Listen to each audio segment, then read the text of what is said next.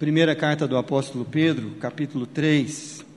Nós vamos retomar aquilo que iniciamos no ano passado, que é a nossa meditação, exposição nessa carta. E hoje eu quero ler com vocês, capítulo 3, do verso 8 ao verso 12. Primeira de Pedro, capítulo 3, a partir do verso 8. Assim diz a palavra do Senhor. Finalmente, sede todos de igual ânimo, compadecidos, fraternalmente amigos, misericordiosos, humildes, não pagando mal por mal, ou injúria por injúria, antes, pelo contrário, bem dizendo, pois, para isto mesmo foste chamados, a fim de receberdes bênção por herança, pois quem quer amar a vida e ver dias felizes, refreie a língua do mal e evite que os seus lábios falem dolosamente.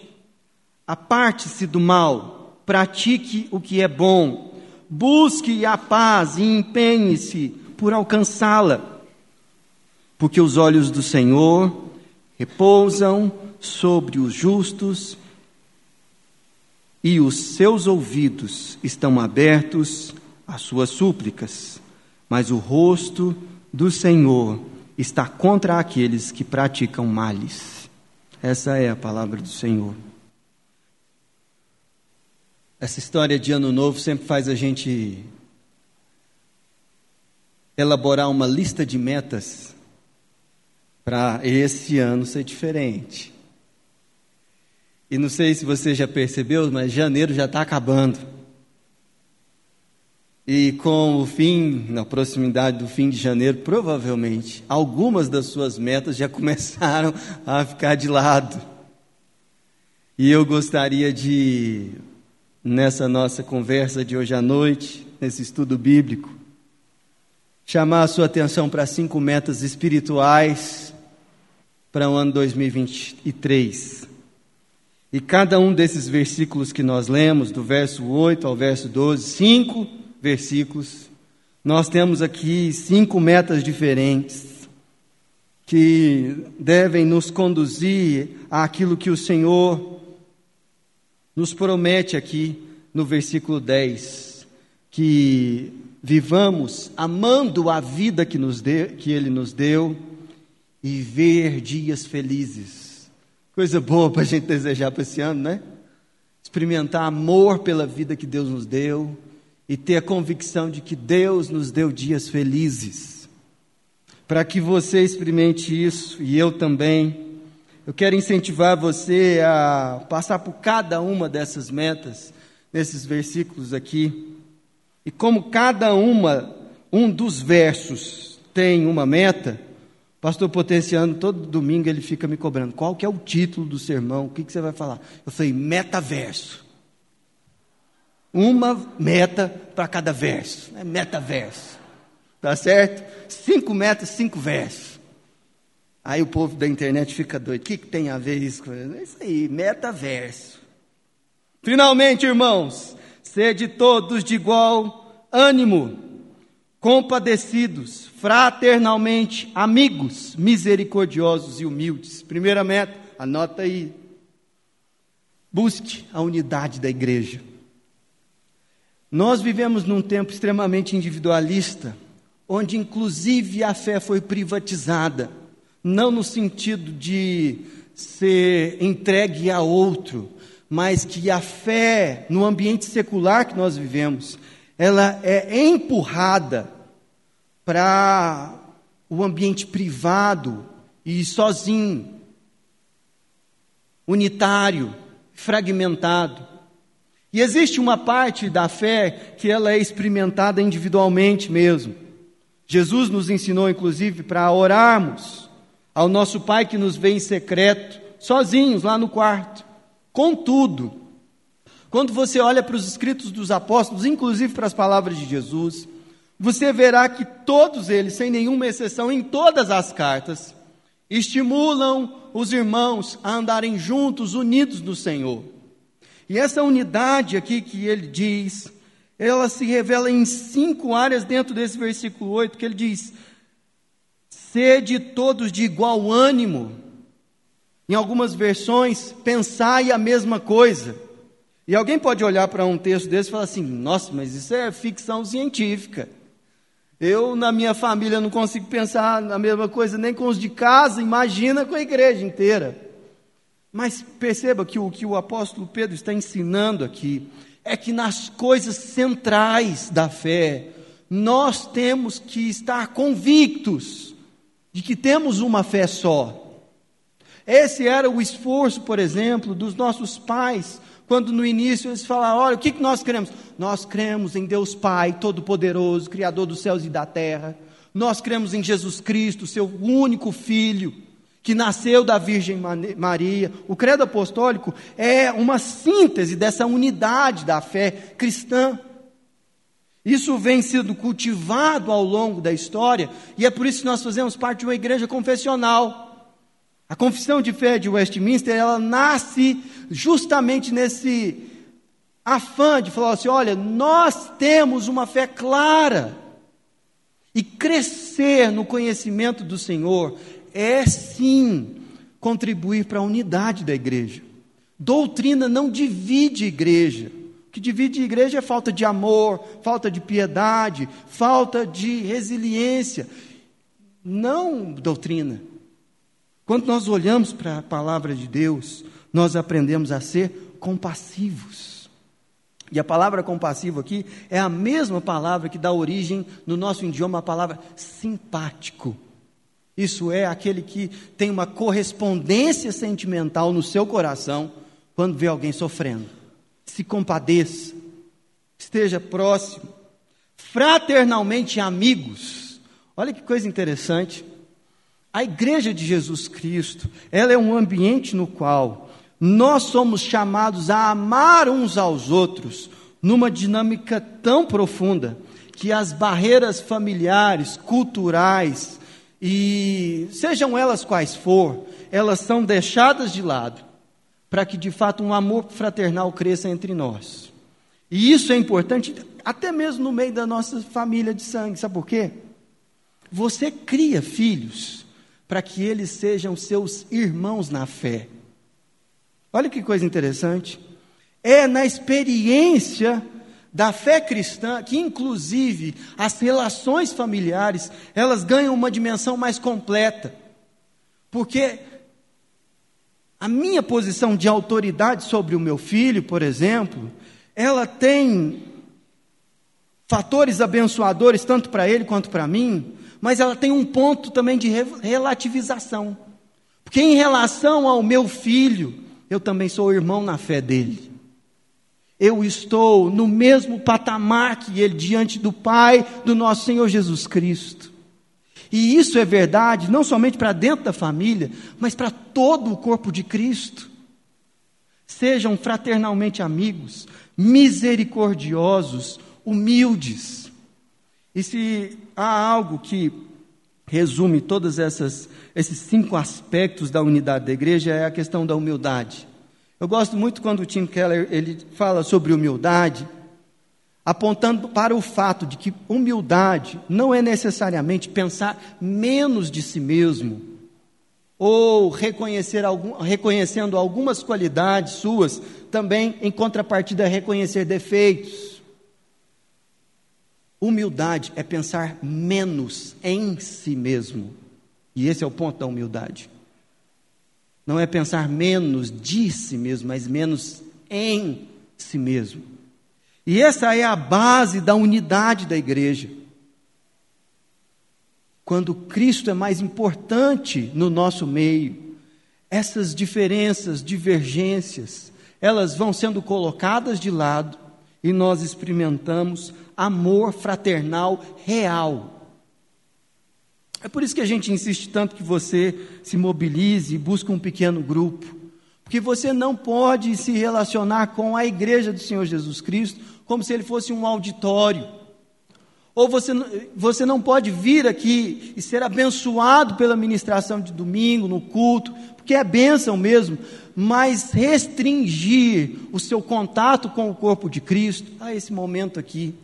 Você estará experimentando muito menos do que aquilo de fato a igreja é na vida daqueles que são discípulos de Jesus. Primeiro verso, primeira meta, busque a unidade da igreja. No verso 9, nós lemos o seguinte: não pagando mal por mal, ou injúria por injúria, antes pelo contrário, bendizendo, pois, para isto mesmo foste chamados, a fim de receberdes bênção por herança. Segunda meta para esse ano, abandone a vingança. Ah, olhando para um comentarista desse texto aqui, eu achei muito interessante a figura que ele usa para explicar esse verso. Alguns de vocês já passaram pela dolorosa experiência de ir numa casa de câmbio para trocar moeda para viajar para o exterior. E na maioria dos casos, essa troca parece muito, mas muito desvantajosa. Porque você junta todas as suas economias, e chega numa casa de câmbio para trocar, e você vem até com bastante dinheiro e sai de lá. Se você for comprar dólar, se você for comprar euro, fala assim: cadê o resto?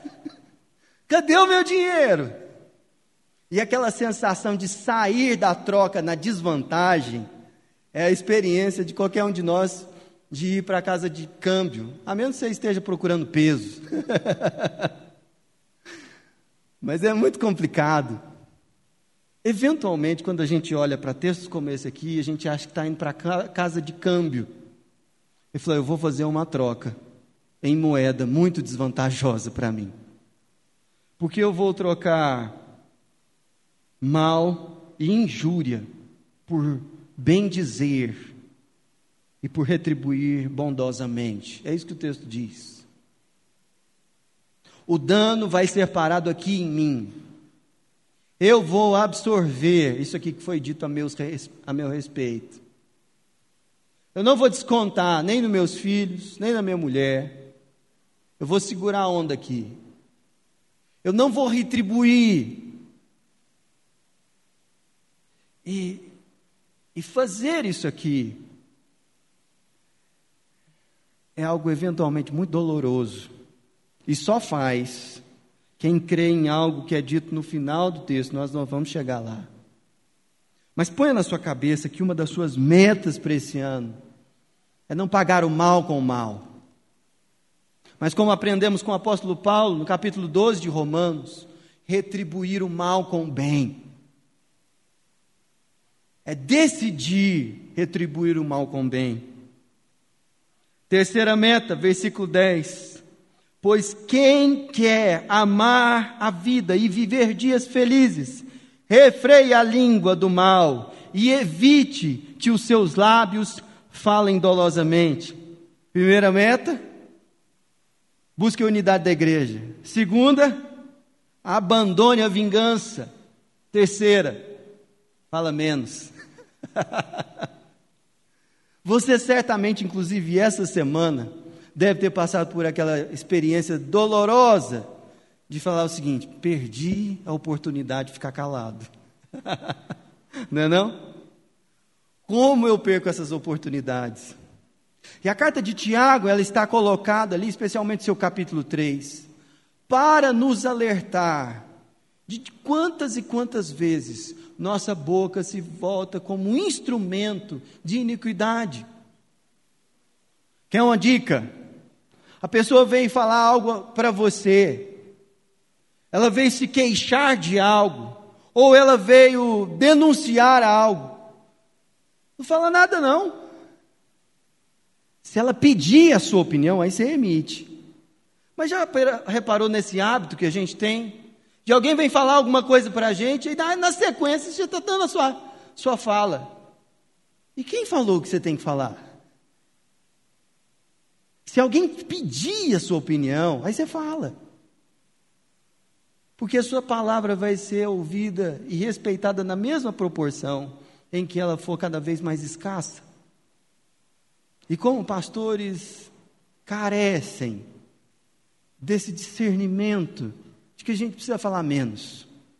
Inclusive, esse sermão tem que ser menor. Mas vamos lá. Primeira meta: busque a unidade da igreja. Em segundo lugar, abandone a vingança. Terceiro, fale menos. Quarto, versículo 11: aparte-se do mal, pratique o que é bom, busque a paz e empenhe-se por alcançá-la. Nas bem-aventuranças, quando Jesus está descrevendo a, a bênção e a virtude na vida dos seus discípulos, uma das bem-aventuranças é os pacificadores, porque serão chamados filhos de Deus. Como nosso país precisa de pacificadores, como a igreja precisa de pacificadores, pessoas que entendem que há um conflito, que há uma rivalidade, que ela está no ar, que ela está presente, que ela é uma realidade como se fosse o bode no meio da sala.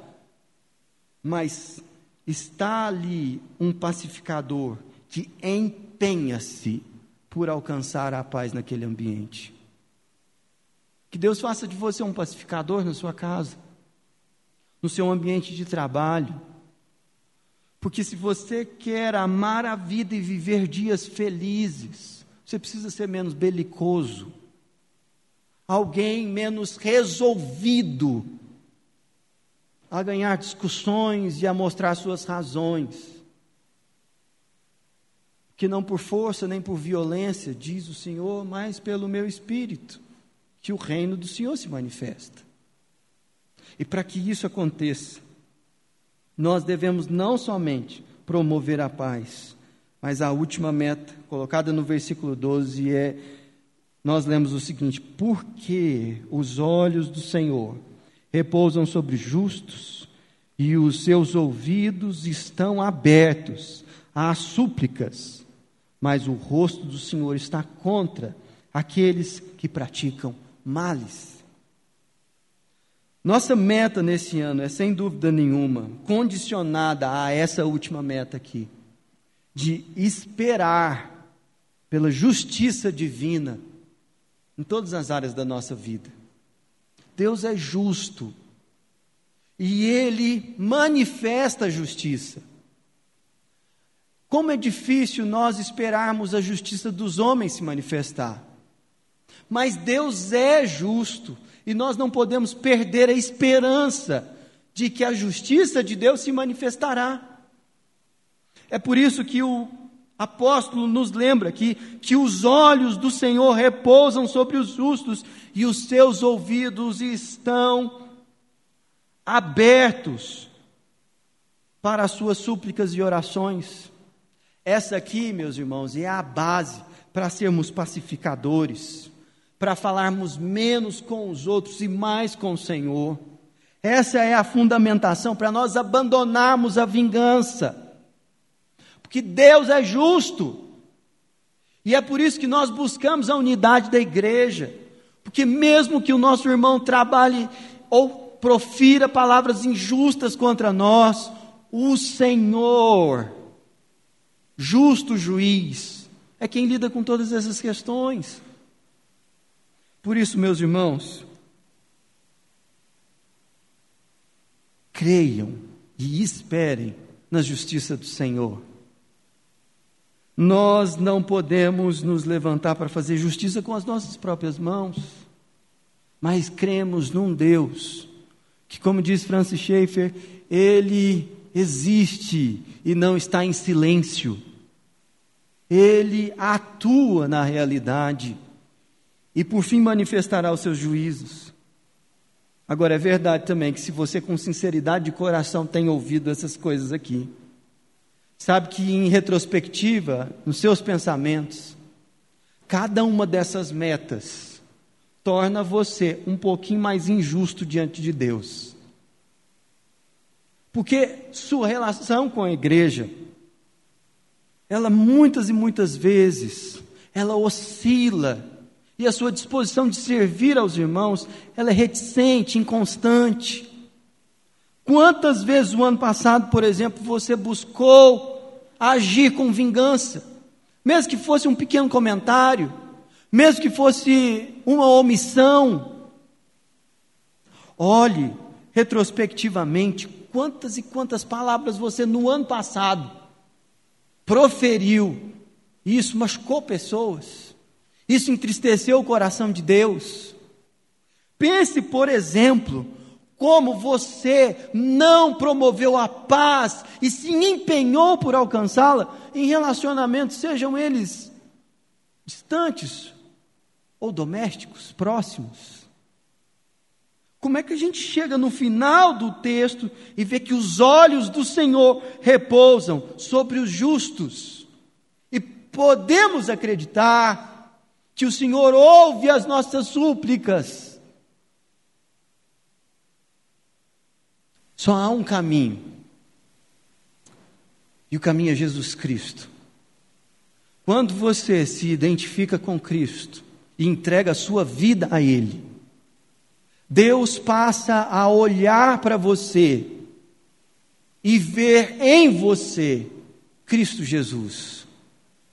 Essa é uma união mística, misteriosa, que pela fé nós recebemos e podemos entender que o Senhor, Ele nos olha como justos, não por causa da nossa obediência, mas por causa daquilo que Jesus Cristo fez.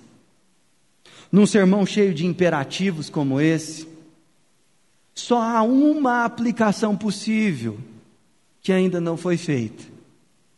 Que é, se você quer alcançar metas espirituais nesse ano, a coisa mais sensata que você tem a fazer é se entregar a Cristo Jesus, se abandonar nos braços e nos cuidados do Senhor. E sim, trabalhar para que todas essas metas sejam uma realidade nessa, na sua vida. Mas justiça nós recebemos quando o Pai nos declara justos, através do Filho Jesus. Por isso, feche os seus olhos, vamos orar.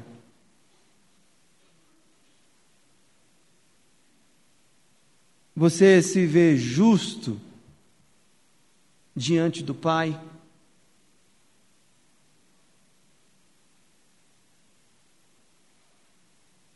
Seu coração está firme no Senhor Jesus? Deus trouxe você aqui nessa noite, colocou você em contato com essa mensagem na internet, para que você seja um desses justos que o Pai está atentamente observando. Senhor Jesus, nessa noite nós consagramos mais uma vez esse ano ao Senhor, no final do primeiro mês,